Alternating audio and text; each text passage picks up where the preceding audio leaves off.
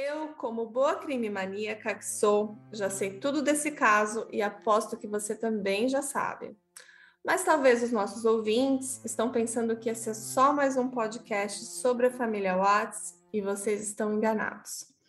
Fiquem por aqui, que hoje eu vou trazer mais informações sobre o caso, inclusive algumas informações de 2021.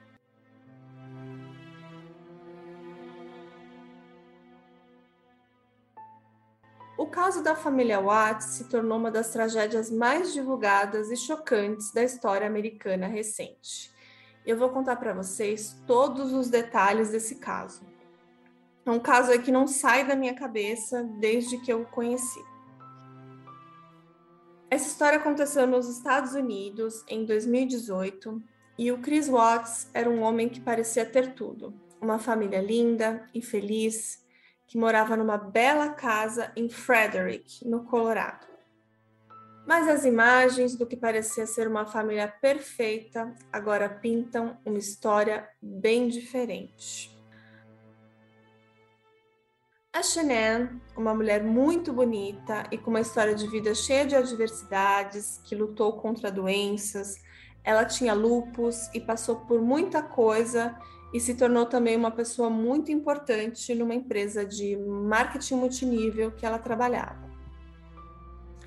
Tudo começou quando sua família inteira teria desaparecido.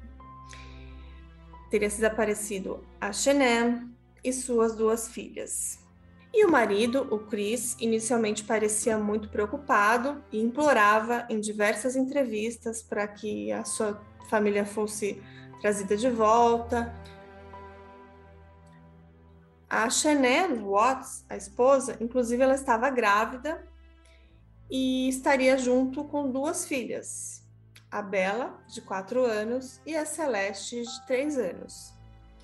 Todas desapareceram em agosto de 2018.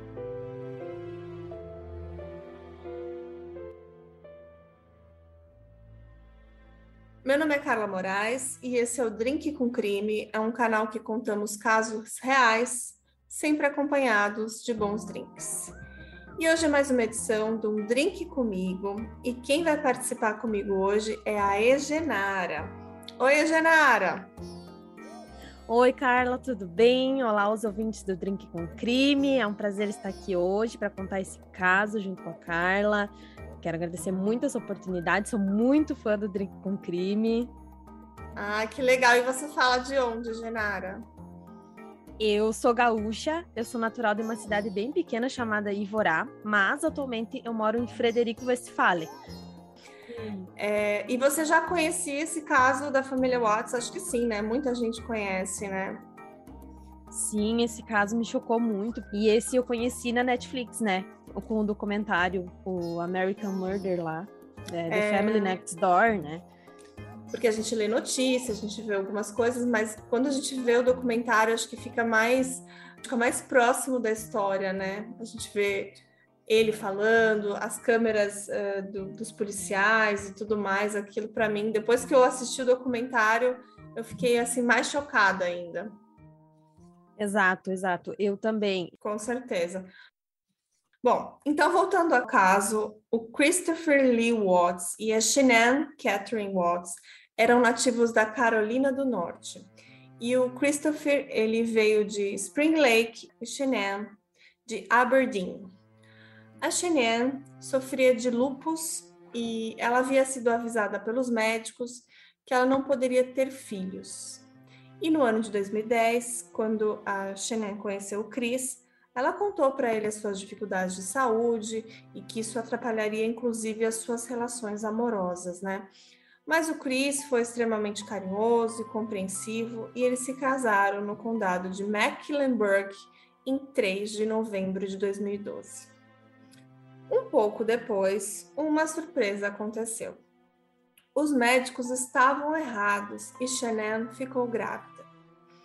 E eles tiveram então duas filhas, a Bella Mary Watts, nascida em 17 de dezembro de 2013, e Celeste Catherine Watts, chamada pelos amigos e pelos íntimos de Cici, nascida em 17 de julho de 2015.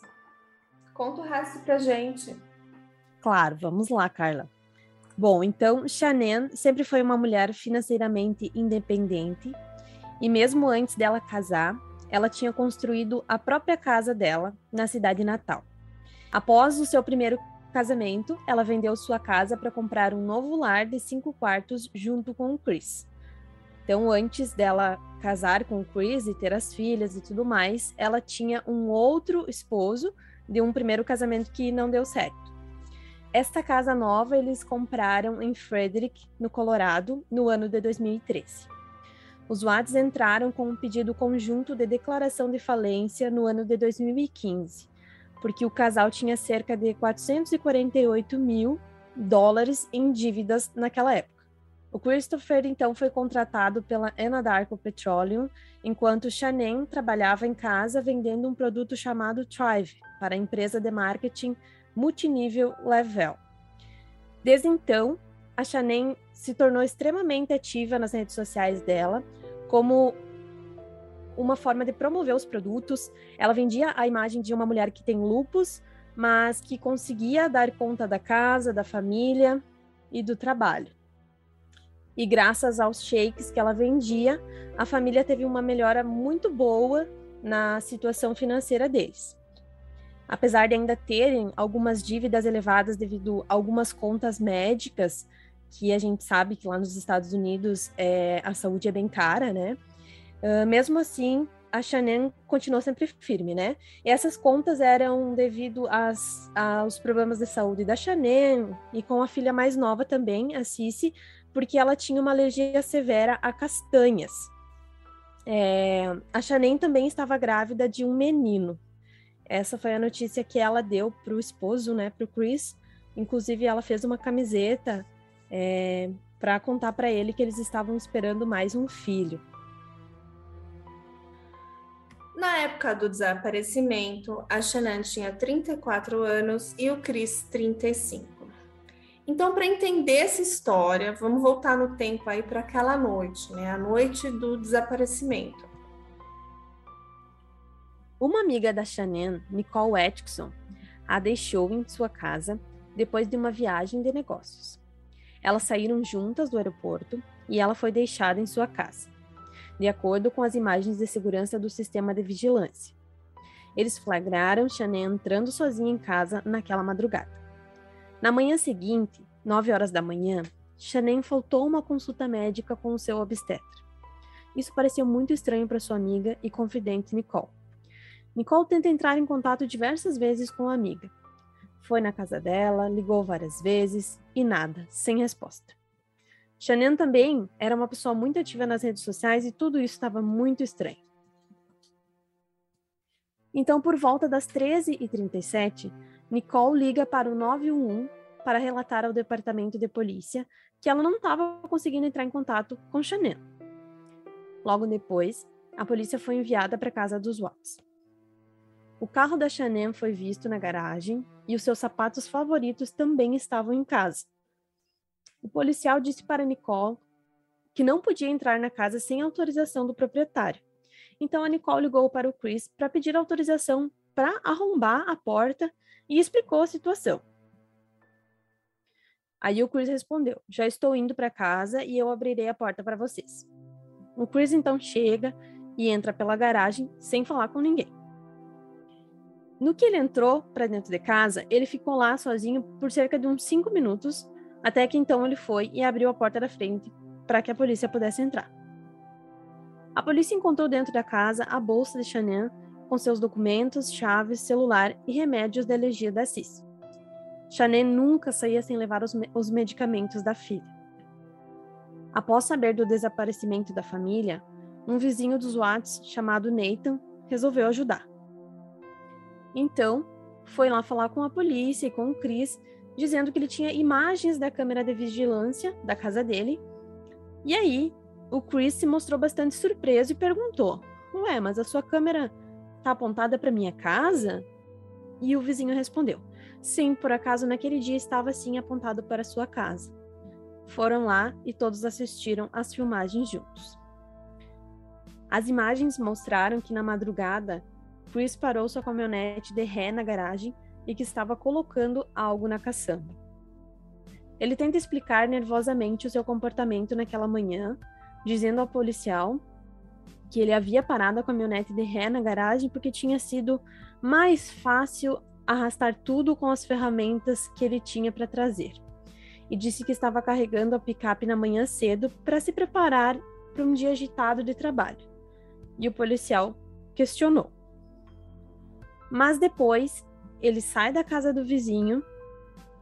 Nessa hora, o, o vizinho fala que pro Chris que ele não costumava fazer isso, né? Tipo, colocar o carro na garagem e encher de ferramentas. Então ele já estava achando isso muito estranho. É, e depois que ele sai da casa do vizinho, o vizinho meio que olha pro policial e fala assim: ó, ele tá agindo estranho. Aí no dia 14 de agosto de 2018, ou seja, no dia seguinte, a polícia faz um alerta de pessoa em perigo para Chenem e suas filhas. E nesse dia também o Chris Watts dá uma entrevista para o canal Denver 7 e ele implora ali para que a sua família volte, mas a maneira ali que ele conduziu a entrevista levou o agente policial Tammy Lee a querer colocar o Chris Watts numa sala de interrogatório. Imediatamente ele foi levado e interrogado. E durante algumas horas de discussão ali nessa sala de interrogatório, ele fala que não tem nada a ver com o desaparecimento deles, mas é muito estranho, porque em todos os momentos ele fala no passado, como se estivessem mortos. Mas ele nega ter feito alguma coisa. Mas os investigadores pesquisam os seus registros de telefone e computador e naquela noite eles fazem uma descoberta. Eles descobrem que o Chris estava tendo um caso com uma colega de trabalho, a Nicole Kessinger.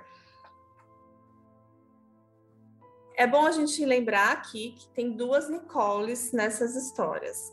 Uma é a Nicole Atkinson, que é amiga da Chanel, aquela que levou ela do aeroporto até a casa, que eram grandes amigas, e a Nicole Kessinger, que seria então uma amante, uma namorada do Chris. A gente, a gente vai falar bastante sobre ela também.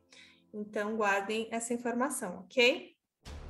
Bom, em 15 de agosto, o Chris chegou na delegacia para fazer um teste de polígrafo, junto com o pai dele, o Ronnie Watts. O pai dele tinha acabado de chegar naquela manhã.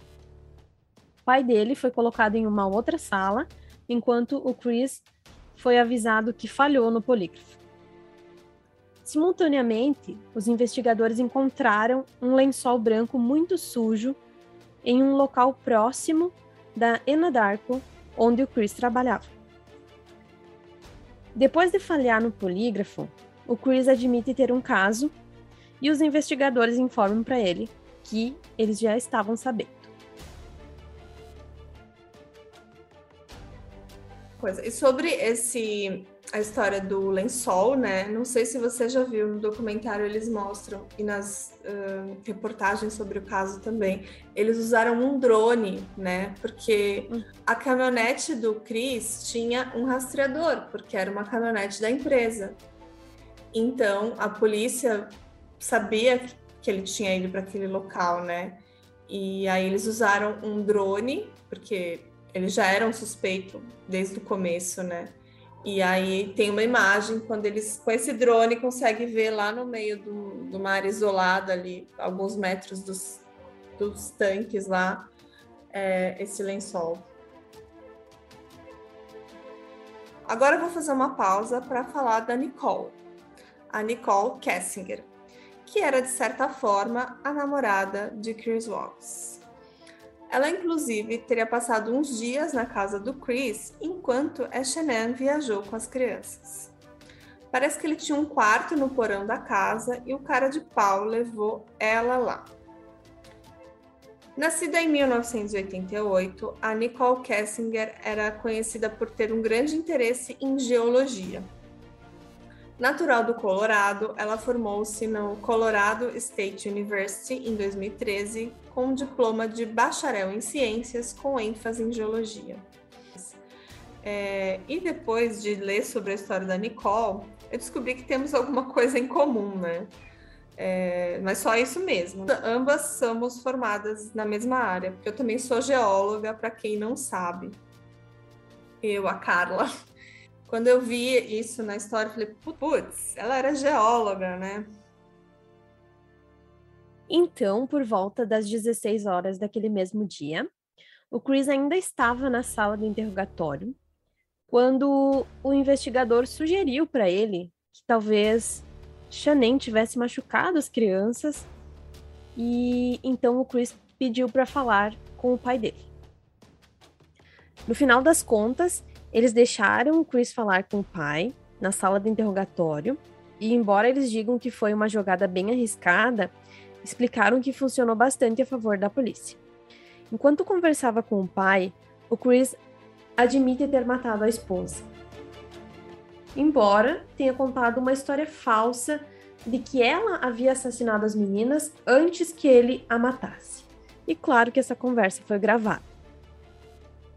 Durante os primeiros estágios da sua primeira confissão, da primeira versão dos fatos que ele passou para a polícia, Watts admitiu que sim, que ele matou Shannon, mas afirmou que o fez depois que ela matou suas filhas sussurrou para o pai, referindo-se à sua esposa durante aquela confissão. Ela, ela sufocou, elas foram sufocadas. Depois de admitir que matou Chanen aos investigadores, os investigadores viram ali então uma chance de encontrar os corpos. O Chris disse aos investigadores onde estão localizados. Ele então fez as anotações, né, com as letrinhas dos nomes das meninas naquela foto do drone, sinalizando aonde estariam os corpos das meninas e da Chanel. Naquela mesma noite, os investigadores usaram uma escavadeira para recuperar o corpo de Chanel do campo de petróleo. Ela foi colocada em uma cova rasa na terra. Os investigadores localizaram os corpos de Bella e Celeste, que foram colocadas em dois tanques de petróleo.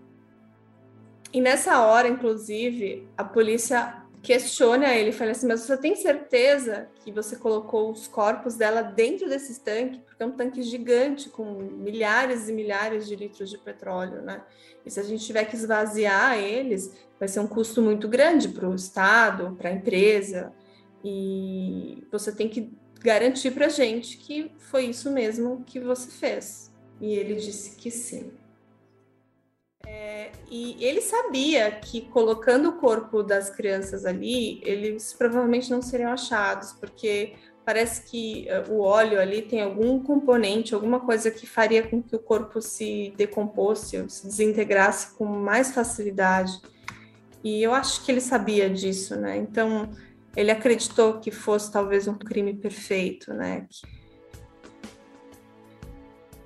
Ele foi informado, então, que tinha falhado no polígrafo, mas ele seguiu negando primeiramente, né, até ele dar aquela primeira versão dele.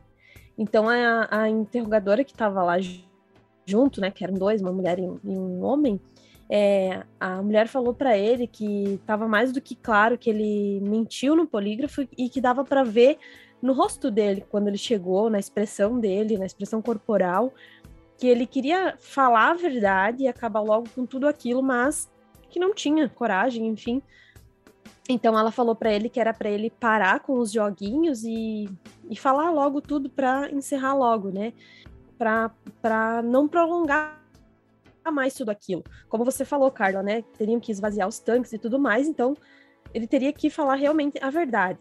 E no momento que eles contaram, então, que sabiam do caso dele com a Nicole, né? E, então acho que ali ele ficou mexido, ele pensou, ah, agora tá acabando tudo, eu preciso falar logo. E teve até um momento assim que me marcou bastante que a interrogadora fala que em nenhum momento ele derrubou uma só lágrima pelas filhas, sabe? Isso aí corta o coração da gente de ouvir, porque realmente assim, ele se mostrou, eu não sei para mim, eu tive a, a, impressão de que ele era uma pessoa que estava com medo do que fosse acontecer com ele, não do que ele fez, sabe? Para mim, em momento nenhum, ele se mostrou assim arrependido. Eu só queria comentar que o buraquinho, né? Tipo, da entrada dos tanques era muito pequeno. Isso é uma das coisas que eles falaram nas investigações, que provavelmente para colocar os corpos lá dentro era meio que justo, sabe? Ele deve ter meio que enfiado, imagina a situação, enfiar dois corpinhos dentro de um tanque de, de, de petróleo. Assustador só de pensar, né? Não, e, e, ter a coragem, a frieza de fazer isso com as próprias filhas e não sentir nem um pouquinho assim de, de remorso, sei lá, isso para mim é, é muito. Ai, chega a ser assim, até sobrenatural, sei lá. Uma pessoa. Não sei nem o que passa numa cabeça da pessoa, sabe? Essa frieza. É. No dia seguinte, os investigadores recuperam os corpos de Bella e Cici dos tanques de petróleo e Chris aparece no tribunal distrital do condado de Wild para uma audiência de fiança. Em 17 de agosto, quem aparece é a Nicole, Nicole, a amante. E ela falou em uma conversa por telefone com um agente do Colorado Bureau of Investigation. Ela disse assim: Não acho que a mídia vai retratar uma boa foto minha. Ela revelou que em 13 de agosto o dia em que a família de Watts foi dada como desaparecida, o Chris pediu para vê-la no aplicativo FaceTime. Ela diz que a conversa a incomodou porque na imagem aparecia uma cama sem os lençóis e também por causa da fixação de Chris por ela. Logo depois, ele se declarou culpado pelas três mortes, mudou o depoimento e agora diz que foram os próprios investigadores que plantaram aquela fixação inicial na mente dele. Eu nunca pensei sobre isso até vocês mencionarem, disse ele durante a entrevista de fevereiro às autoridades. Eu simplesmente aceitei. E por que ele faria isso? Confessar um, confessar um crime que ele não cometeu. E a justificativa dele era que eu sabia que eles, a família dele, provavelmente acreditariam, porque minha mãe e minha irmã nunca gostaram de verdade da Chanel, admitiu. Em 21 de agosto de 2018, o Chris foi oficialmente acusado pelo assassinato da sua esposa e filhos. Em 6 de novembro de 2018, o Chris admite então ter matado todos os membros de sua família, e se declara culpado para evitar a pena de morte. Eu não sei se vocês lembram, agora há pouco a Genara falou que a primeira versão dele é que a Shannon teria matado as meninas e que depois ele matou ela e se desesperou e escondeu os corpos de todos, o que não faria o menor sentido, né? Então, é, a polícia pressionou para que ele dissesse a verdade, então ele confessou. Em 19 de novembro de 2018, o Cris então foi condenado a três sentenças consecutivas de prisão perpétua. E ele mantém a cabeça baixa enquanto a família de Chenin dá declarações impactantes sobre as vítimas. É, e aí nesse ponto é interessante comentar que até a investigadora sempre falava assim no começo lá do interrogatório até quando ele foi uh, informado de que ele havia falhado no teste de polígrafo, comenta: Poxa, Chris, você sabe que a sua família sumiu, suas filhas, e até agora você não derramou uma lágrima, principalmente pelas filhas, né? E demonstrando quanta frieza ele estava demonstrando, né, para todo mundo que estava ali. E, inclusive, em todo esse processo, ele permaneceu sempre assim frio. Só lá no finalzinho, quando ele foi, uh, enfim, teve a, sen a sentença toda, que ele começou a chorar quando justamente quando a família da Chanel começou a falar sobre ela e as filhas, e em certo momento falaram para o Chris: a gente tinha você como um filho. Aí naquele momento ali foi o único momento que ele chorou realmente e sentiu, um, demonstrou sentir alguma coisa assim além da frieza. verdade. Ele. Muitos falam que ele é um narcisista, né? E eu concordo. É, uma coisa que a gente não. que a gente percebe é que o Chris, antes da Chanel, ele era um cara, assim, parece que muito retraído, e depois de conhecer ela, ele perdeu vários quilos, ele estava entrando em forma usando os, os, produtos que ela vendia lá. Então ele virou um cara normal, de um cara normal para um cara boa pinta, sarado, malhado. Eu não sei se isso mexeu muito com a cabeça dele, mas ele já era um cara assim um pouco narcisista, eu acho. Como você falou, parece que ele só pensava nele, né? E só quando a família da Chanel falou que considerava ele um filho, que ele começou a chorar, eu acho que é mais um reflexo disso, né? Em 4 de dezembro de 2018, o Chris é transferido do Colorado por motivos de segurança. Ele foi transferido para uma prisão de segurança máxima em Wisconsin. 18 de fevereiro de 2019, em uma entrevista final de acompanhamento de cinco horas com os investigadores na prisão, ele confessa tudo pela primeira vez. Ele não só entra em detalhes sobre como matou a esposa, mas também revelou como matou suas filhas. Chanem foi morta em sua casa, em sua cama, após os dois terem tido relações sexuais. Ele a enforcou até a morte. O barulho da morte da Chanem teria acordado a Bela, que então entrou no quarto principal, segurando um cobertor. Ela perguntou o que, que havia de errado com a mãe dela e ele disse: Mamãe não se sente bem. Ele envolveu o corpo da esposa com a face para baixo em um lençol. Um lençol que mais tarde foi recuperado no local lá onde ele trabalhava. Depois o som da Chanel sendo arrastada escada abaixo acordou a Cici, enquanto a Bela observava o Chris arrastar a mãe pela escada. Ela então começou a chorar. O que há de errado com a mamãe? Ela perguntou novamente. Watts repetiu que Chanel não se sentia bem, mas disse aos investigadores durante a entrevista: Bela é uma garota inteligente e sabia o que estava acontecendo. Watts falou para Bella que ela, no caso a Shannon, ficaria bem. Como ele não queria que as meninas vissem o rosto da mãe, ele então colocou sacos de lixo sobre a cabeça e os pés dela. As sacolas foram posteriormente encontradas por detetives no local.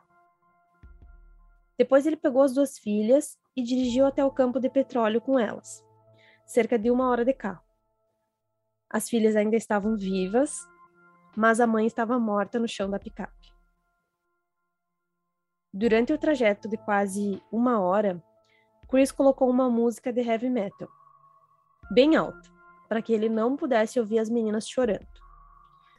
E era a mesma música repetindo durante todo esse trajeto, chamada Battery, da banda Metallica. A música tem uma letra extremamente pesada. E o refrão traduzido diz: Esmagando através das fronteiras, loucura nos encontrou. Impossível parar a agressão. Batendo a agressão, torna-se obsessão. Impossível matar a agressão, impossível matar a família. Agressão se encontra em mim. Agressão.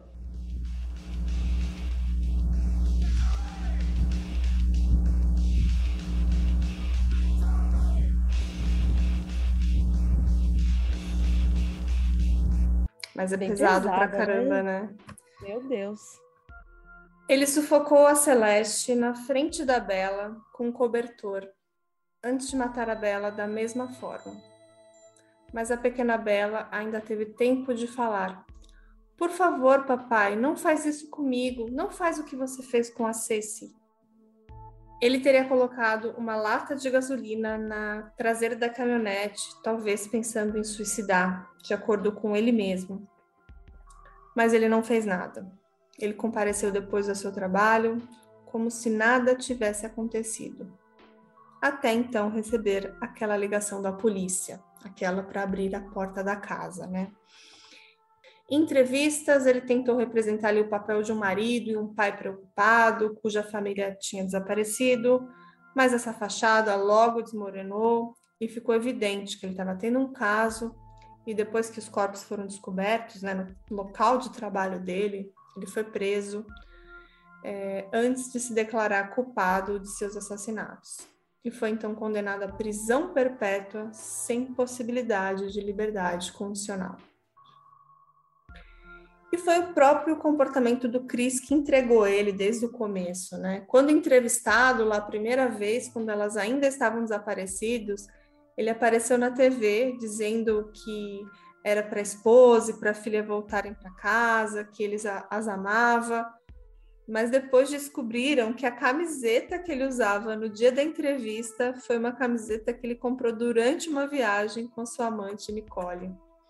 Outra coisa interessante que a gente tem que falar, que eu não coloquei aqui no roteiro, mas que a Nicole, a amante dele, a Nicole Kessinger, ela foi voluntariamente na polícia dizer assim: Meu, ele tá lá dando entrevista dizendo que a mulher dele tá desaparecida, mas eu sou a namorada dele.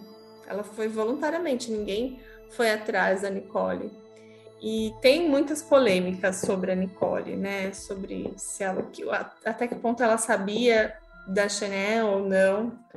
Mas tudo indica que ela realmente sabia que o Chris era casado, que eles tinham filhos, inclusive que a Chanel estava grávida. Mas em algumas entrevistas ela disse que não sabia de nada. É, tem algumas entrevistas que eu ouvi em outros podcasts, Carla, que fala que ela, ela chegou a falar que ela não sabia que, que a, uh, que a Chanel de fato estava grávida, e, mas que depois, uh, com as investigações, descobriram que ela tinha, havia pesquisado o nome da esposa do Chris. Então, como assim ela não sabia uh, essa história de que ela não sabia que ele era casado, que ele ainda morava com ela? Porque segundo ela também ele moraria, estava morando na mesma casa, só que não estavam mais num relacionamento, né? Estariam se separando. O que era mentira, né? E só para acrescentar também aqui, ele foi trabalhar, uh, alguns colegas inclusive falaram, né, que naquele dia ele trabalhou normalmente, super de boa assim, como se nada tivesse acontecido. Para provar mais uma vez como ele realmente estava pouco se lixando, né? Tava lá tranquilão, e isso é uma coisa que revolta muito, meu Deus. Os horríveis detalhes do crime foram realmente um choque para todo mundo. O vizinho que descreveu a família como uma família americana normal, cotidiana, ele ficou horrorizado quando soube o que aconteceu na casa ao lado. Shannon sempre foi muito amigável. Ela veio, nos deu as boas-vindas ao bairro. As meninas estavam sempre correndo e rindo, se divertindo, disse ele. Mas enquanto Shannon era a mais animada do casal, o Chris era muito quieto, às vezes parecia um pouco reservado. Havia momentos em que ele simplesmente não queria acenar ou não queria dizer nada. Mas geralmente ele era uma boa pessoa. Mas esse mesmo vizinho admitiu que já havia escutado os dois brigando no passado. Eles eram amigos, vizinhos e tinham uma certa familiaridade com o comportamento e a vida da família Watts. Depois, quando o vizinho mostra ao policial as imagens de vigilância novamente, ele diz que o Chris começou a demonstrar um comportamento incomum. O vizinho falou: Você o verá sair e em seguida ele anda para frente e para trás algumas vezes. Ele estava carregando ferramentas, mas eu achei um pouco estranho porque eu nunca tinha visto realmente colocar a caminhonete na garagem. Ele sempre estacionava na frente. Então, eu definitivamente achei muito estranho. O vizinho também achou incomum que, que o Chris parecesse estar carregando coisas na cabine da caminhonete, em vez de na parte de trás do veículo. Mas foi o comportamento horas depois, na casa dele, vendo as imagens de segurança, que aumentou ainda mais as suspeitas. O Chris estava andando de um lado para o outro, colocando as mãos na cabeça e parecia estar nervoso. Claro, porque ele não contava, né, com aquela gravação do vizinho. A outra coisa que achei definitivamente estranha é que ele não estava assistindo a filmagem. Ele olhava por um segundo, depois voltava para o telefone, olhava por um segundo, depois desviava o olhar. E francamente, se minha família tivesse desaparecida, eu ficaria grudado naquela TV 100% para ver se conseguiria ver alguma coisa. Isso o vizinho contando. Os vizinhos também relataram achar muito estranho que o Chris, por várias vezes nos dias seguintes, essa é uma parte também bem chocante assim. Eles contaram que o Chris foi dormir na casa dos vizinhos, falando que ele estava com dificuldade de ficar na casa sem a família. E é muito estranho mesmo, porque para uma pessoa que está com a família desaparecida, né, a esposa grávida, com as duas filhas, a tendência seria que ele ficasse em casa, né, na esperança do retorno dos, dos entes queridos. Mas não, ele algumas noites preferiu dormir nos vizinhos. As suspeitas do vizinho acabariam se mostrando corretas, já que depois, mais tarde, né, o Chris admitiria que estava carregando o corpo da esposa morta no caminhão, uh, depois de estrangulá-la poucas horas depois que ela voltou para casa de uma viagem de trabalho. E eu vou dar uns detalhes sobre isso. O Chris explicou como ele e a Shannon fizeram sexo depois que ela voltou para casa de viagem de negócios por volta ali das duas da manhã do dia 13 de agosto. E apenas algumas horas depois, ele então a acordou e subiu sobre o corpo dela e lhe disse que eles não eram mais compatíveis e que o relacionamento tinha acabado. Durante essa discussão, ela teria então acusado o Cris de traição. Depois, ao ser questionado, ele disse que se lembrou de como a Chanel estava chorando e o seu rímel escorrendo, quando ele disse a ela que ele não a amava mais. Nesse ponto, ela pediu para ele sair de cima dela mas ele seguiu ali, em cima dela, com todo o seu peso em cima do corpo, e começou então a estrangular a Chanel. O Chris disse que a Chanel não achava que o casamento deles daria certo. E quando ele disse que não amava mais, a Chanel teria ameaçado manter as crianças longe dele. E o Chris é, citou que a esposa teria dito: você nunca mais os verá, saia de cima de mim, não machuque o bebê. Foi nesse momento que o Chris estrangulou a Chanel. E depois ele ainda afirmou: Ela não lutou. Eu não sei o porquê. O Chris Watts falou isso enquanto descrevia os momentos em que ele a sufocava e tirava a vida da esposa Chanel. ele fala: A Escritura diz: perdoe essas pessoas porque elas não sabem o que fazem. E ele ainda pensa: talvez ela tivesse dizendo isso, disse Chris Watts aos investigadores ao detalhar os momentos finais de Chanel. É, o Chris Watts disse que ela não lutou, né? Que ela não se, nem se defendeu dele enquanto ele a estrangulava. E ele disse em depoimento que parecia que ela estava rezando que ela não, não gritou, não tentou se livrar dele, que ela simplesmente foi sufocada e ele olhando para ela. E depois de tudo isso, ele ainda fala num depoimento: Eu gostaria de poder voltar atrás. Aqui ele falou, então, isso na cabeça dele, né? Pelo que a gente entende aqui, que ela teria dito, né? Perdoe essas pessoas porque não sabem o que fazem. E aí eu fico me perguntando, Carla, como que um homem tão mentiroso, articuloso, é, viu a esposa ali pensando isso, como ele não, não, não parou um pouquinho, botou a mão na consciência, assim, naqueles segundos que ele estava fazendo tudo aquilo, minutos, e não pensou assim, poxa, né, eu tô fazendo uma coisa assim, é, realmente sendo a pior pessoa que eu poderia ser para minha esposa nesse momento. É, será que ele não sentia inveja da esposa dele por ser tão independente, ter pulso firme? É, ser tão assim carinhosa com as pessoas ao redor dela, porque pelos vídeos dá para ver que ela era uma pessoa que tinha muito carinho para dar, sempre sorrindo, sempre feliz, por mais que ela passasse por tantas dificuldades, né? também assim nesse sentido. Será que ele não tinha um pouquinho de inveja dela também?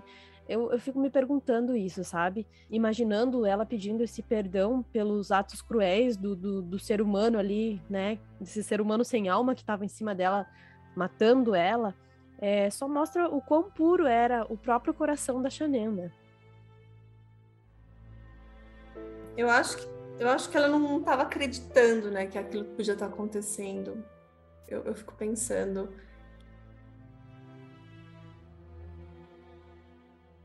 É, ao mesmo tempo, eu acho que ele estava pensando que seria muito mais fácil se livrar dela, porque a visão da sociedade ele era um marido perfeito. Todos achavam que era a família perfeita nas redes sociais, um cara bonito, uma mulher jovem, bonita, os filhos bonitos e perfeitos.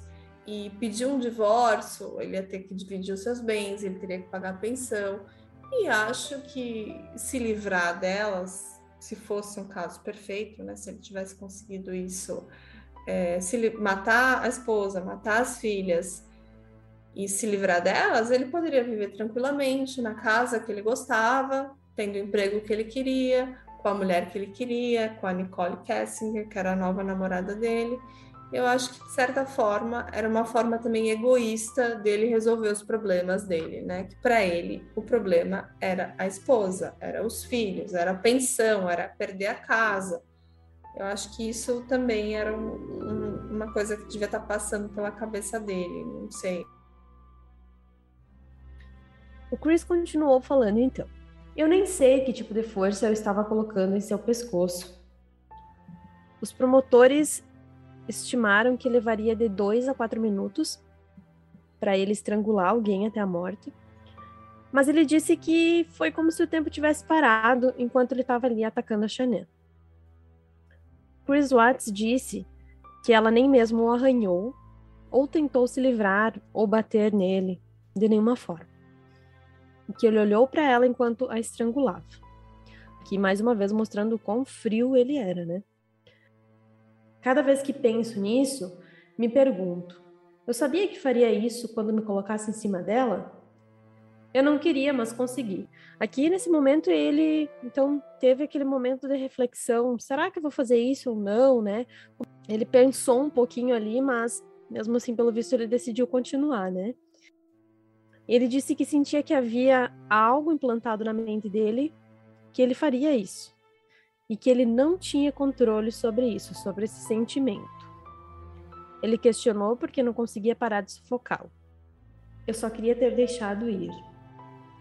É, e sobre aquela amante dele, a Nicole, muitos especulam que ela pode talvez ter ajudado no crime ou até mesmo sugerido, ajudado a encobrir. Mas o Chris Watts sempre negou e, mas eu já vi várias pessoas na internet especulando que tinha ali uma sombra nas imagens, que parecia que tinha uma segunda pessoa, é, que o Chris talvez não conseguiria fazer tudo isso sozinho, né? Carregar a, a escada abaixo, mas isso nunca foi provado. E se tudo isso não parece tão horrível e estranho, tem uma coincidência que sempre vem na minha mente e eu vou compartilhar com vocês, né? A amante dele se chamava Nicole. E o bebê que a Chanel esperava, que era um menino, iria se chamar Nico. Ela já tinha escolhido o nome do bebê. Então, assim, é, além de descobrirem os históricos de, do, do, do Cris durante as investigações, saberem que ele tinha uma amante, descobriram também uma pasta secreta no celular do Cris com várias fotos sensuais da, da Nicole, fotos de viagens dos dois, declarações de amor. E uma coisa que também está é, tá muito na mídia, que falaram muito nesse caso, é que a Nicole não era casada, mas ela apagava todas as mensagens do Chris, ou apagou em algum momento durante essas investigações. Já o Cris, ele não apagou nada. Então, apesar de não terem os históricos das trocas de mensagens no celular da Nicole, no celular do Cris estava tudo lá, porque ele tinha essa pasta secreta, que não era tão secreta assim, estava dentro de um aplicativo e, obviamente, a polícia encontrou, né? Falando sobre a Nicole, Ela disse em alguns momentos que não sabia da Chené, mas ela chegou a pesquisar vestidos de noiva, pesquisou o Facebook de Chené, e apesar dela alegar que o Chris tinha dito que ele estava se separando da esposa, eu acho que no fundo ela sabia que não era real, porque a Shannon postava a vida toda deles nas redes sociais, inclusive postou quando estava grávida do, do bebê Nico. Tem um vídeo dela lá entregando a camiseta para o Chris, e nessa camiseta estava escrito Oops, I did it again. Assim, opa, a gente fez de novo, né? Quando ela contou que estava grávida. E meio que dá para ver a cara dele de descontentamento nesse vídeo. Eu vou deixar depois nos stories para vocês essa, essa parte desse vídeo, para quem tiver curiosidade de ver. Quer comentar um pouquinho disso, Genara? Sim, sim. Essa questão da Nicole ter pesquisado sobre a Chanel, né? Inclusive, a Nicole teria procurado sobre uh, um outro caso que também é bem parecido com esse, eu não vou lembrar o nome do caso agora, mas que ela teria pesquisado se a pessoa que escreveu o livro sobre o caso teria ficado famosa. Uh, meio que dando a entender assim, ai, nossa, será que eu vou ficar famosa, sabe? É uma coisa muito, sei lá, cruel de se fazer, né? Sabendo que a esposa tá sumida com as filhas da pessoa que você tá tendo um caso, eu acho um pouco cruel isso, né, da parte dela. É, eu acho que talvez era aquelas mentiras convenientes, né? Ela estava é, encantada pelo Chris, parece que ela estava realmente apaixonado e ele também por ela. E a, aparentemente eles estavam sexualmente muito ativos. Eles falam, não sei se é ele ou ele, ela fala que eles chegavam a fazer sexo três a quatro vezes num dia, uma coisa assim. Que eu acho que no fundo, no fundo, ela esperava que ele a deixasse, mas mas ele sabia que o casamento deles não estava tão ruim, sei lá. Mas é, a Shannon tentava, estava tentando fazer o casamento deles melhorar. Parece que, inclusive, nessa viagem que ela fez com a, a trabalho, ela estava reservando uma passagem para eles irem para Aspen. Não sei se você sabe disso. Ela estava tentando aí fazer o casamento deles melhorar, porque eles estavam realmente numa crise. Ela percebia que não havia muito interesse da parte dele nela. Então a Shannon pensou nessa ideia de eles fazerem uma viagem juntos. Inclusive, ela estava indo atrás de reservas, hotéis e coisas do gênero para os dois fazerem uma viagem de casal, que nunca aconteceu, obviamente. E falando assim sobre a gravidez e tudo mais, era, era meio que nítido o desinteresse do Chris em relação a esse novo bebê, o Nico. E durante algumas uh, postagens da Chenem, ela deu a entender que ela ficou grávida do terceiro filho numa tentativa de melhorar o casamento, o relacionamento deles, e também porque o Chris sonhava muito em ter um filho menino, e era um menino, era o Nico. Mas mesmo assim, era meio que nítido esse desinteresse dele uh, nesse novo bebê. Ele não passava a mão na barriga dela, não tinham demonstrações de carinho como tinha sido nas duas últimas gestações dela. Então ela sabia que alguma coisa estava muito errada. Inclusive, tem um documentário da Lifetime que mostra que parece que o Chris tentou fazer a Shannon ter um aborto sem a vontade dela, sem consentimento dela. Ele teria misturado um medicamento na sua água. O medicamento se chama oxicodona e ela teria ficado muito doente, passado muito mal, mas essa tentativa de que ela perdesse o bebê não funcionou. É, e tem muitas questões assim que precisam ser faladas sobre esse caso. É, em relação à família do Cris e a relação da família da Chené. É, e eu vou falar um pouco da família do Chris Watts.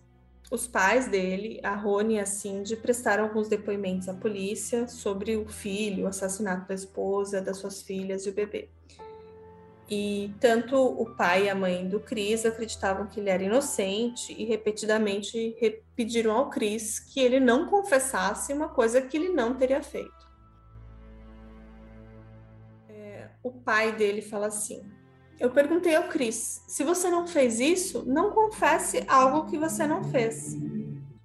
Mas, como a gente já falou, o Chris tinha confessado o crime para o próprio pai. E a mãe dele, a Cindy, não acreditava que o filho tinha cometido esses crimes hediondos, né? Apesar dele ter confessado. É, a Cindy, a mãe dele, se dirigiu à mídia e lembrou que o filho dela não era um psicopata. É, a verdade é que parece que a família do Chris sempre foi ali contra o relacionamento dos dois. Eles não, não gostavam muito da Shannon por algum motivo. Existiam muitos relatos que a Cindy e a esposa do Chris, a Chané, viviam discutindo, que os pais dele não aprovavam esse relacionamento. O Rony e a Cindy, os pais do Chris, nem foram no casamento deles. E eles discordaram totalmente da decisão do casal de deixar a Carolina do Norte e começar uma nova vida no Colorado. A Shannon e a Cindy também supostamente brigaram por conta dos netos, né? A Cindy teria expulsado a Shannon da sua casa depois de uma discussão sobre alergias, né, que a, a filha mais nova tinha em relação ao sorvete. É, depois de uma discussão ali que a Cindy teria dado sorvete com castanhas, algo assim que ela era alérgica, e aí rolou uma discussão sobre isso. E aí ela acabou expulsando a, a da casa dela. Onde estão os pais de Chris Watts agora? Depois que o Chris admitiu os assassinatos, Ronnie e Cindy deram declarações ao tribunal.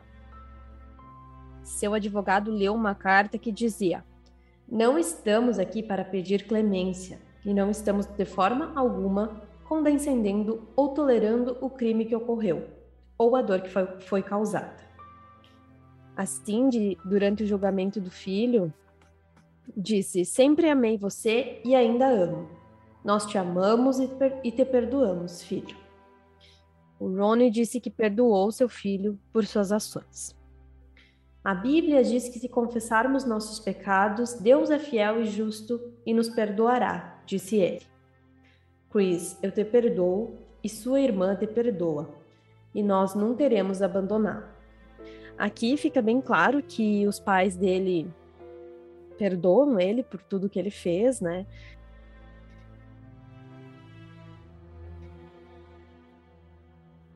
E por incrível que pareça, como quase todos os casos que a gente acompanha, né? O Chris recebe centenas de cartas de admiradores e admiradoras. E ao longo dos anos, diversas cartas foram enviadas a ele na prisão por pessoas que destruíam a personalidade da Shannon, dizendo que ela era dominante. Essa também é uma questão bem chata, porque as pessoas começaram a falar, né, da Shannon. Eu acompanhei na, na Netflix mesmo, nesse documentário que a gente, que eu assisti, né, é, pessoas falando sobre ela, que ela que era narcisista, comentários muito maldosos. É, e essa era a história que os advogados queriam mesmo. Era, queriam colocar a culpa da morte uh, na Chanel, como se ela fosse uma pessoa ruim e que merecia morrer por querer tudo do jeito dela, entre aspas, né? É, parece muito. que parece que ela era uma pessoa assim, ela gostava da casa muito organizada, ela gostava de ter rotina, por exemplo, colocar as crianças na cama no horário certo. Tanto que uma coisa que a Shannon desconfiou muito do Chris, não sei se você sabe a história do cartão de crédito, que uh, na, quando a Shannon estava viajando, o Chris teria ido num lugar e gastou, acho que foi 60 dólares, eu não me lembro exatamente o valor.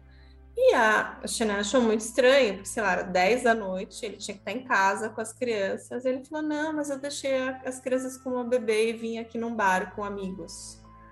Mas a Shannon sabia que ele não tinha amigos e que, como ele gastaria 60 dólares em cerveja sozinho, sabe? Então ela já estava desconfiando de alguma coisa. E a Jané era uma mulher muito esperta, né? E ela tinha controle sobre tudo. Ela tinha controle até sobre os cartões de crédito. Mas isso não quer dizer que ela era uma pessoa péssima que merecia morrer por causa disso, né? Eu acho que ela era uma pessoa que realmente era, gostava das coisas do jeito dela, mas é, era muito dedicada também à casa, à família, ao trabalho. E e pintar ela como uma pessoa ruim, uma forma de falar assim, nossa, coitadinho do Chris, né? Ela era uma bruxa, ela queria mandar nele, ele não tinha liberdade para nada, mas não é verdade, né? Bom, então essa história que queriam pintar ela como uma bruxa aí não durou muito tempo, né? Porque ele mesmo admitiu a verdade, né? É, o próprio Chris disse que até mesmo seus advogados ficaram quietos quando ele admitiu que ele realmente tinha matado os próprios filhos. Ele fala assim: Eles disseram que não iriam me julgar. Então eu disse para eles, contei tudo o que aconteceu na, em todas as vezes. É... E na maioria das vezes, o réu não conta o que aconteceu. E os advogados então ficaram surpresos que ele falou tudo, né? Disse toda a verdade, sem poupar os advogados daquelas, daqueles fatos. E o Chris Watts disse que ele falou isso, toda a verdade mesmo, porque, porque ele não queria que os advogados trabalhassem com um pretexto falso. Enquanto a família da Chené jamais vai perdoar né, o assassino da sua filha e os seus três netos, o Chris Watts vive na prisão e ainda se relaciona com pessoas, né? Como a Genara falou, ele recebe cartas de admiradoras, pessoas que dizem que ele estava certo, que a Shanna realmente era uma bruxa. E agora, em 2021, uma ex-psicóloga carcerária disse que está num relacionamento, entre aspas, íntimo com Chris Watts que ela considera inocente.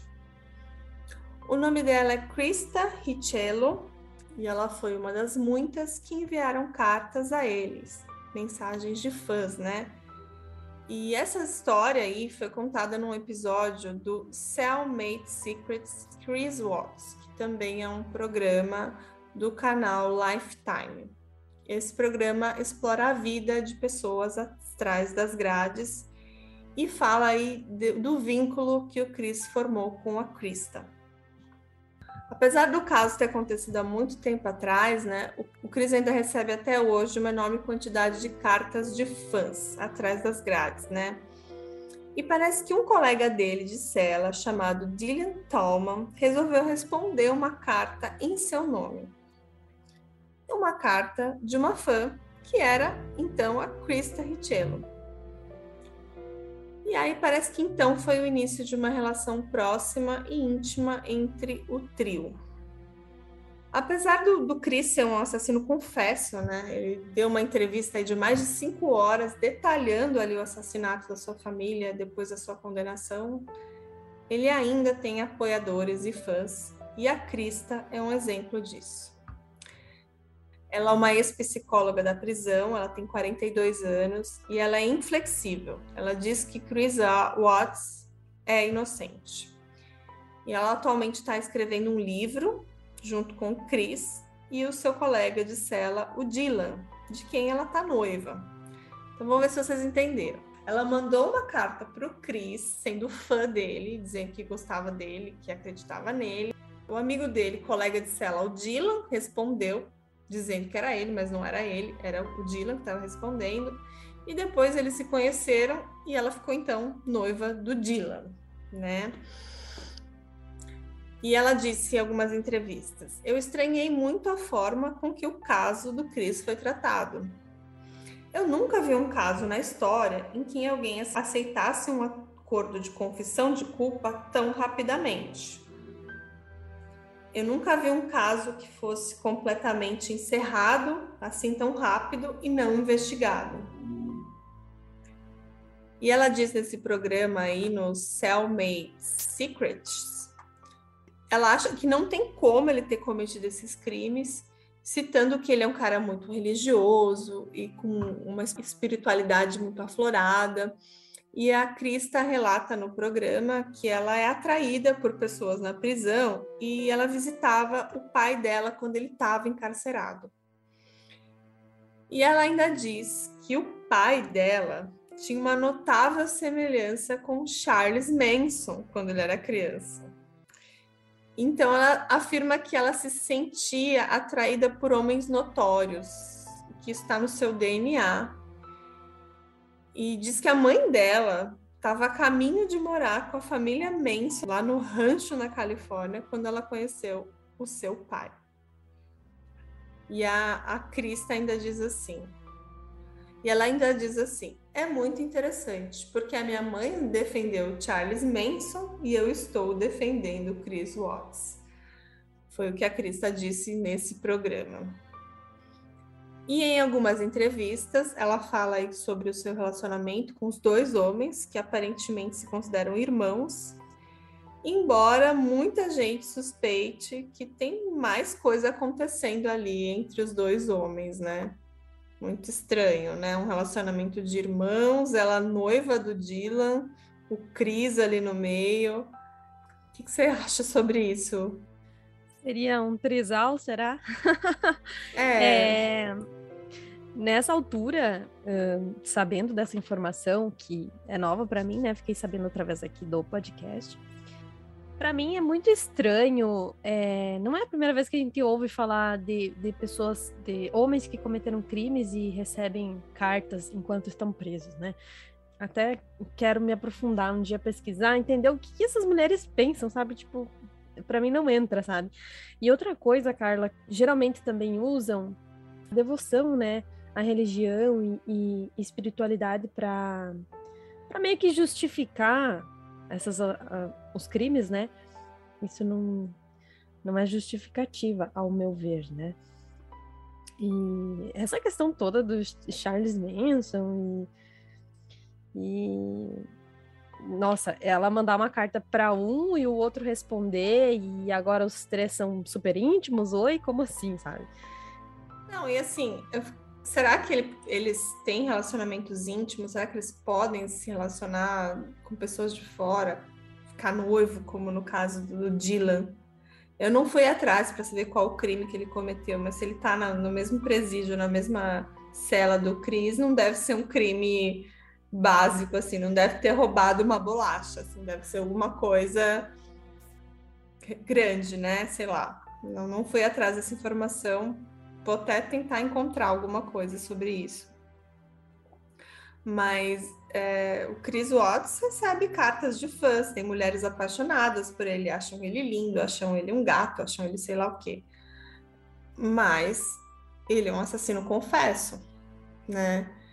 E muitas, mesmo sabendo que ele é um assassino confesso, ainda acham que ele é um cara atraente e mandam cartas para ele. Outras acreditam na, na, inocência dele, como é o caso da, da Krista, né? É bizarro, né? É muito bizarro, não tem nem o que comentar. Assim, ficou até sem palavra, porque é, ele é charmoso e tudo, mas ninguém pensa que também tem uma mente meio psicopata ali dentro, né? Não pensam nisso, aparentemente. É. Outra questão também sobre alguns absurdos, né? Eu acho que estavam falando sobre a Shannon na internet, né? Falando sobre tudo o que aconteceu, daí as pessoas começaram a tomar lados, alguns a favor, outros contra. É, aí até eu anotei aqui, se tu me permite falar, alguns usuários comentando, assim, sobre quem realmente...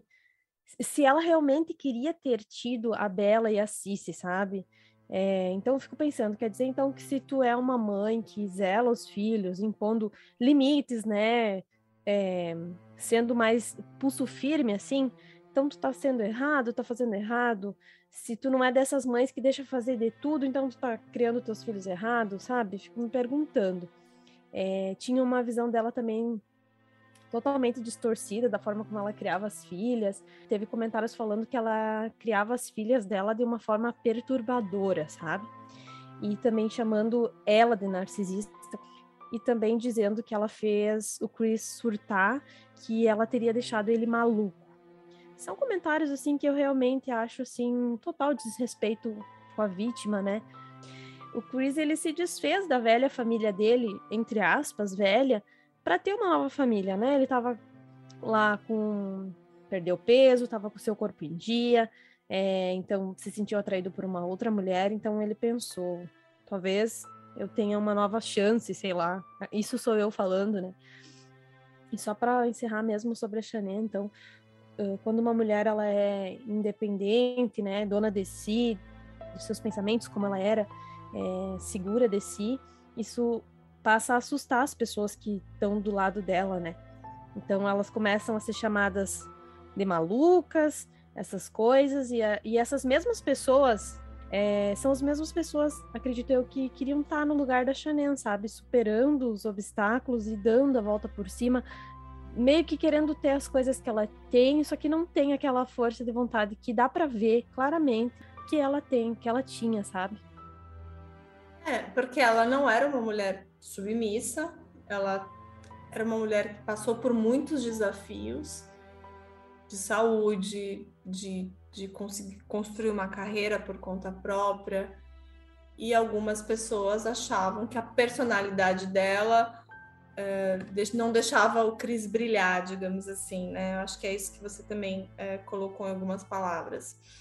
Isso. Mas isso você está colocando a vítima como culpada e ela é uma vítima.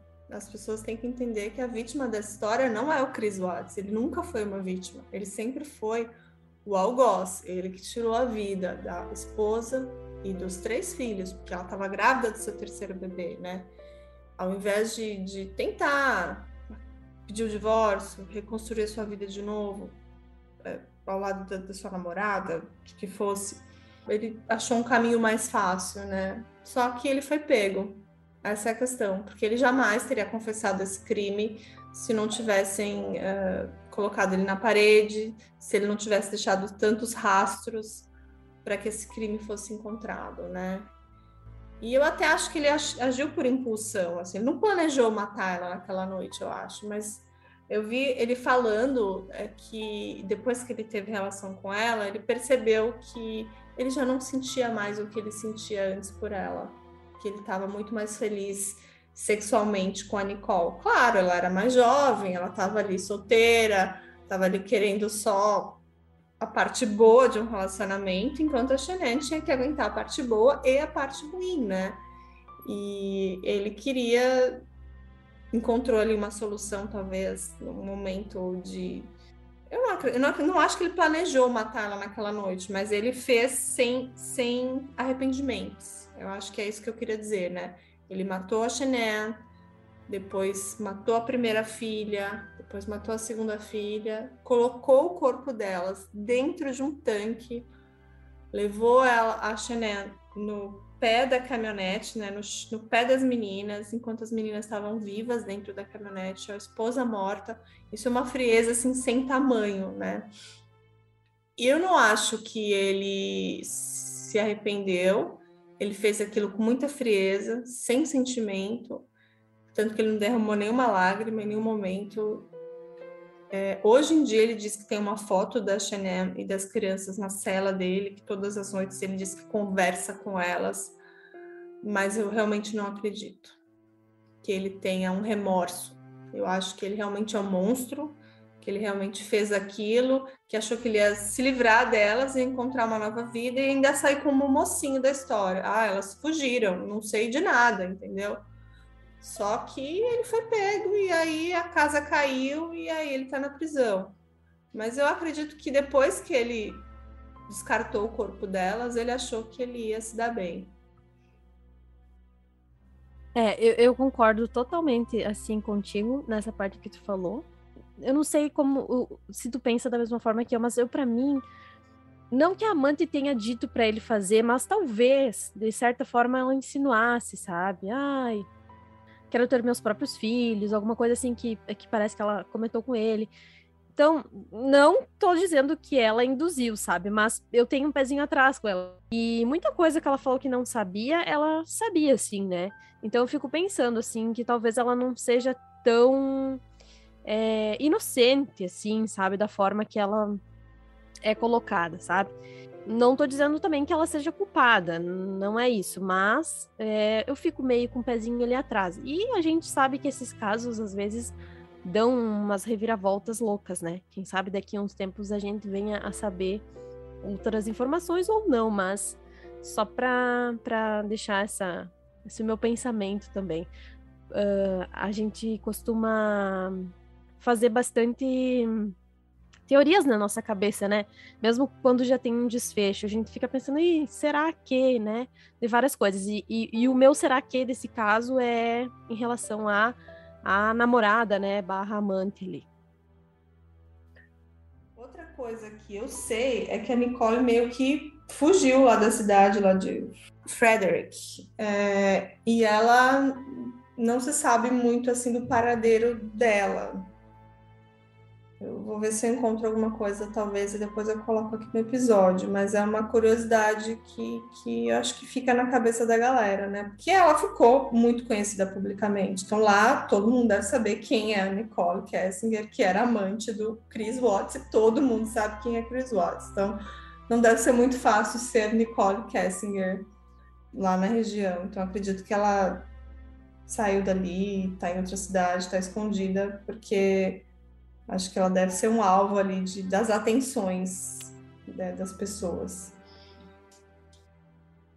Carla, eu acho que essa questão de que a Shannon sempre fez de tudo, né, para dar certo o relacionamento, era nítido ali que que era ela que estava tentando, né? Pro Chris era até nas próprias trocas de mensagens deles ali, é, dá para ver que ele era bem bem seco assim com ela, sabe? Não demonstrava um carinho, ela falava bom dia e perguntava alguma coisa, né?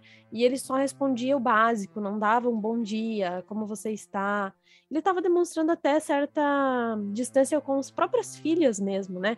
Tem uma mensagem que ela fala assim: Poxa, a gente saiu, tá aqui longe de você, você nem nem telefona para saber das suas filhas, não faz vídeo chamada para saber se elas estão bem, sabe? Daí ele se desculpa com ela e meio que fala que vai melhorar mas segue sempre daquela forma, sabe? Sempre a Chanel indo atrás. É, isso é o, o oposto que ele parece que foi no começo do relacionamento deles. Parece no começo, assim, quando eles estavam namorando, ele era extremamente carinhoso, ele parecia ser muito, assim, compreensivo com os problemas de saúde dela, mas acredito que ele tinha um problema ali de autoestima. E aí, nesses passados anos, que ele se tornou um cara forte, todo sarado, perdeu peso, ficou mais, sei lá, mais atraente, meio que ele achou que ele estava ali sendo a última bolacha do pacote, que, que, que ele podia encontrar uma nova namorada, eu acho, sei lá. Que a Chanel já não era tão atraente para ele, eu acho, sei lá. É como se tivesse virado uma chavinha, né? É, e de certa forma, é, a pessoa que ele era, né, assim, que ele se tornou, tinha muito a ver com que a Chanel incentivava que ele fosse um cara fitness. Eu acho que ele, ela incentivou ele a se preocupar com a saúde, comer bem, se alimentar bem, se exercitar. Tem uma parte no documentário que ele tá dando tipo uma palestra, eu não sei. Se... É, e ele tá falando sobre relacionamento, né? Ele tá um pouco mais gordo, dá pra ver lá. É, então, tipo, nossa, a pessoa tava lá dando uma, tipo, uma palestra para um público falando sobre relacionamento e depois ele vem e faz isso, sabe? É totalmente contraditório. É, mas eu acho que é muito, muito típico desses, é, dessas pessoas que não querem que a vida, a vida de margarina seja exposta, né? Porque ele matando a família, eles se tivesse dado certo o plano dele, digamos assim, ele sairia assim, nossa, eu era o pai perfeito, eu tinha a família perfeita e agora encontrei uma nova namorada. Aceita tipo o divórcio, não aceitaria perder a casa, ter que pagar uma pensão. Então era uma saída fácil, né? Se livrar delas, sei lá. É, você viu, ouviu o último que eu fiz da família Baxter? Ah, sim, esse eu ouvi. Eu tava tomando banho quando eu ouvi. Menina, esse aí mexeu comigo pra caramba, cara. Ele botou fogo na família dentro do Não, carro. E, e tipo assim, as pessoas tentando ajudar, sabe? E ele falando, deixa queimar, tipo, ai, meu Deus. É, Não. E, mas assim, é, esses que envolvem criança, para mim, são os piores, sabe? Todos é, são, mas sim. eu acho que mexe mais eu acho que depois, principalmente depois que eu, que eu tive o meu filho, né, eu passei a pensar muito mais, assim, nessas coisas e chega a ser assustador tu, tu é. imaginar isso, sabe? Que nem eu te falei, quando eu tô ouvindo eu tô imaginando, né? Normal, o ser humano tá ouvindo, ou tu mesmo tá contando, tu tá imaginando. E nossa, é cruel demais. O Chris era um cara que não tinha assim uma personalidade forte, ele não era muito atraente, mas ele foi mudando aí ao, passar dos anos, se tornou um cara fitness, se tornou um cara com uma autoestima melhorada. É, tinha uma esposa muito bonita, muito inteligente, esforçada, que era a Shannon. Tinha duas filhas lindíssimas, maravilhosas, estava esperando o terceiro filho. É, mas ele simplesmente resolveu jogar tudo isso fora por um relacionamento, uma mulher que ele conheceu no trabalho, que ao meu ver não era tão bonita assim, eu não acho. Olhando, comparando a Chanel e a Nicole, eu acho a Chanel mil vezes mais bonita, um sorriso mais verdadeiro, uma pessoa assim mais autêntica, sabe? Mas assim, ele se encantou com a Nicole, ele estava ali sexualmente muito ativo com ela, talvez uma coisa química, uma coisa ali de carnal, né? E ele resolveu trocar toda a família, a estabilidade, o carinho, o amor, por um relacionamento ali é, de pouco tempo, uma pessoa que ele acabou de conhecer no trabalho, mas que ao mesmo tempo ele colocou ela na vida. Ele mandava mensagem todo o tempo, o tempo todo para Nicole. Parece que eles trocavam mensagem o tempo todo. Você viu que ele queria falar com ela no FaceTime, no, no dia do crime, sabe? Ele meio que ficou ali aficionado na Nicole. É, e até ela mesma, em certo momento, percebeu que aquilo estava meio doentio, estava meio estranho. E eu até acho que essas atitudes de ele tirar a vida da, da família foi uma coisa assim meio que inesperada. Tipo, vou jogar tudo fora porque eu quero ficar com essa mulher aí, porque ela, porque ela é boa de cama, sei lá. Porque ela me faz me sentir um, um, um, garotão, me faz me sentir o bambambam, bam, enquanto quando eu tô com a minha família, eu tenho que pensar em responsabilidade, tenho que pensar nas minhas dívidas, em pagar conta, em cuidar do filho, mais um filho que vai chegar, é responsabilidade. Então ele queria trocar todos os problemas e todas as responsabilidades dele por um amor livre, um amor sem preocupações, que era o que a Nicola acho que representava para ele, de certa forma, né? Infelizmente, vidas inocentes foram tiradas nesse ato, né, cruel desse ser humano aí, nem sei se posso chamar assim. É isso aí, Genara. É difícil contar essa história. Eu vejo muitas fotos da Chanel, eu sigo algumas coisas no Instagram, tem páginas em homenagem a ela. E é muito difícil pensar que para ela era só um casamento com problemas, né? Todo relacionamento passa por problemas. Então ela achava que o casamento dela estava passando por uma fase ruim, mas que ela estava ali lutando, tentando reverter essa situação, tentando marcar uma viagem, um casal, para os dois se reconectarem novamente. Mas infelizmente o Cris tirou a vida dela, né? Dessa forma tão brutal e tirou a vida das duas filhas e do bebê. É, é tão injusto saber que ele está lá na cadeia, se relacionando com outras pessoas, recebendo cartas de fãs. E ele é um cara que matou seus três filhos e a sua esposa de uma forma absurda. Ainda jogou o corpo deles, descartou a Chanel no meio de uma vala rasa as filhas dentro de dois tanques de, de, de óleo e foi viver a sua vida. Como se nada tivesse acontecido. É uma é. cara de pau do mundo, né? Eu não sei, é, as pessoas sempre falam em perdão, em perdão, mas eu não sei, eu acho que então eu não sou evoluído o suficiente para perdoar, sabe? E é uma coisa que, se você for ver, muito longe de nós, né? É, a gente tem contato com essa família, mas por coisas que a gente vê, que a gente pesquisa, que a gente assiste. Mas eu não consigo perdoar, sabe? É um sentimento que magoa muito. É uma coisa assim, não tem, não consigo nem explicar, sabe? É um sentimento muito ruim que eu fico sentindo depois que eu ouço os casos assim. É muito cruel. É. Ah, então obrigada, Genara, por você ter contado essa história com a gente. É um caso muito famoso, é um caso que eu não costumo trazer esses casos tão famosos aqui para o canal, mas é um, o caso da família Watts é um caso que faz pensar sobre família, sobre é um feminicídio, né? Um feminicídio, uma pessoa que se livrou da, de toda a família dessa forma absurda e que às vezes a gente não sabe com quem a gente está dormindo na nossa cama, né? Sei lá, Chané achava que ele era um, um, bom marido, um bom pai. Em todos os momentos, quando você lê sobre o Chris, todo mundo fala que ele era um excelente pai, que ele brincava com as meninas, que ele era muito carinhoso.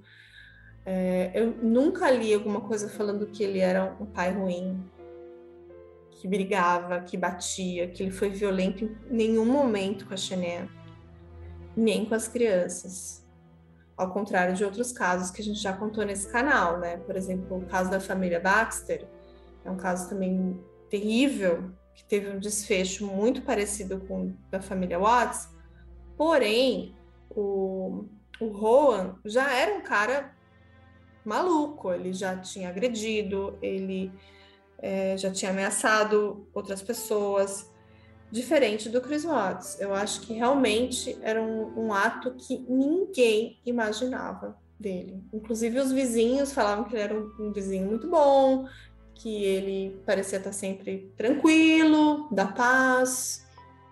A Chanel sempre mais animada, aquela que conversava com todo mundo, e o Chris estava sempre na dele. Então, faz pensar que talvez a gente não saiba o que pode passa, passar na cabeça de um companheiro, de alguém que você dorme acorda todas as noites. Eu acho que enquanto ele, ele a enforcava, ela estava incrédula do que estava acontecendo. Ela não podia acreditar que aquele cara, que era um pai carinhoso, que foi por muitos anos um bom marido, que foi um bom companheiro, de repente se tornou aquela pessoa que iria matá-la. Então acho que ela estava incrédula, não acho que ela estava rezando. Pelo menos é, eu e... acho. Eu, é, e eu acho que assim que nem tu falou, uh, alguns dão sinais, né? E eu acho que é bem pior quando não dá sinal, sabe? Porque que nem tu falou, ela tava incrédula porque na cabeça dela, acredito que nunca tenha passado na cabeça dela que em algum momento ele poderia fazer uma coisa dessas. Então, às vezes a gente, as pessoas têm os sinais, então elas percebem, né? Nossa, olha, talvez esteja correndo perigo. Ela não, sabe? Ela era uma pessoa inocente, tava fazendo de tudo e mais um pouco para dar certo e do nada, assim, ela, ela deve ter pensado, meu Deus mesmo, sabe? O que que tá acontecendo aqui, sabe? Genara, obrigada pela sua participação. Foi você que escolheu esse caso. É um caso que realmente precisa ser contado. Então, é, vamos deixar também a sugestão para quem não conhece mais esse caso, assistir os documentários. Esse da Netflix realmente é muito detalhado. Eu vou colocar também lá nos stories alguns trechos de algumas entrevistas, fotos da Chanel, fotos das meninas, fotos do Chris Watts, da Nicole, da amante, e para vocês entenderem o caso. Vou aproveitar e pedir para todo mundo, como sempre, seguir a gente lá no Instagram, como a Genara fez, comentar os nossos casos, mandar lá direct para a gente, eu sempre respondo vocês. Seguirem a gente em todas as plataformas de podcast, clica lá no seguir.